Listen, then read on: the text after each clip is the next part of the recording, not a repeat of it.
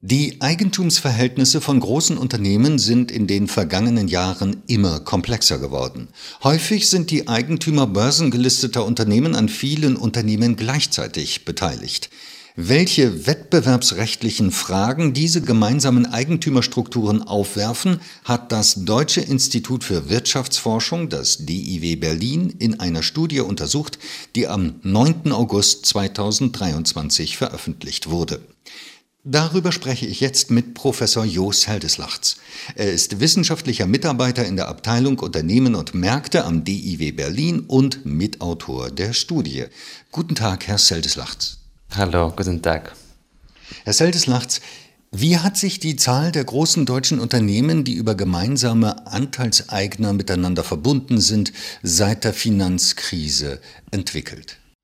Äh, die Zahl der großen deutschen Unternehmen, die miteinander verbunden sind, hat seit der Finanzkrise deutlich zugenommen.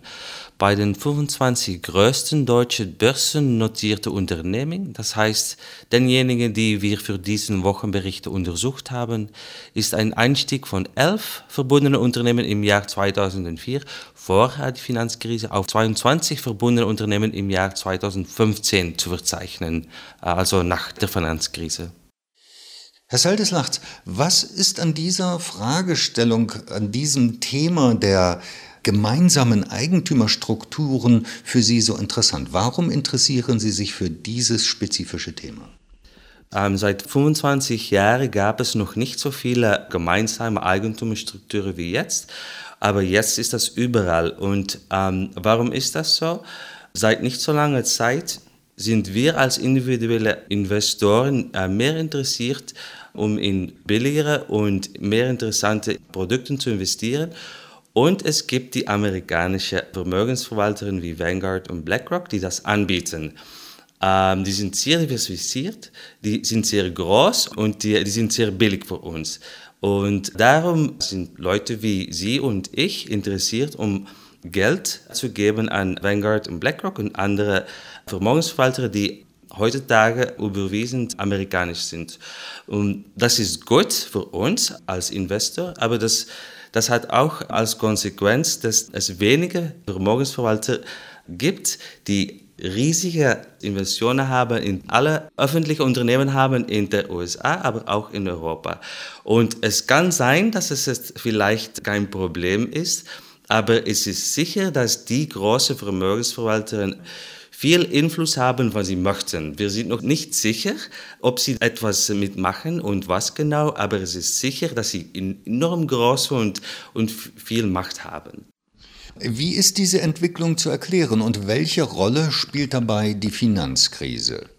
Äh, vor der Finanzkrise waren die größten institutionellen Investoren in deutsche Unternehmen die Banken. Äh, die Finanzkrise wirkte sich sehr negativ auf die Banken aus, die sich zurückzogen und sich wieder auf ihr Kerngeschäft konzentrierten. An ihre Stelle traten Vermögensverwalter. Vermögensverwalter sind in der Regel größer und stärker diversifiziert als Banken. Daher hat das gemeinsame Eigentum zugenommen. Gemeinsame Eigentumsverhältnisse sind in den USA durchaus häufig. Gehen wir in Deutschland in die gleiche Richtung oder anders gefragt, wo liegen diesbezüglich die Unterschiede zwischen USA und Deutschland? Äh, der Unterschied zwischen dem gemeinsamen Eigentum in Deutschland und den USA ist immer noch groß, da die Präsenz von Vermögensverwaltern dort viel größer ist.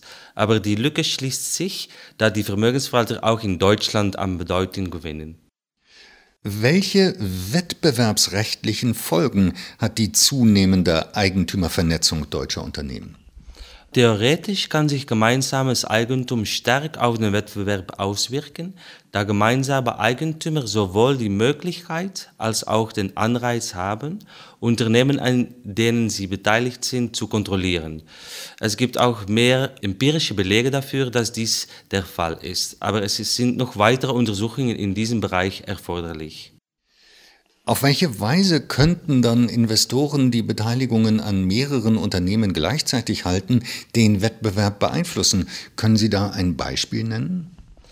Äh, wenn ich beispielsweise einen Anteil von 20 Prozent in zwei konkurrierende Unternehmen besitze, kann ich die Strategien dieser Unternehmen beeinflussen.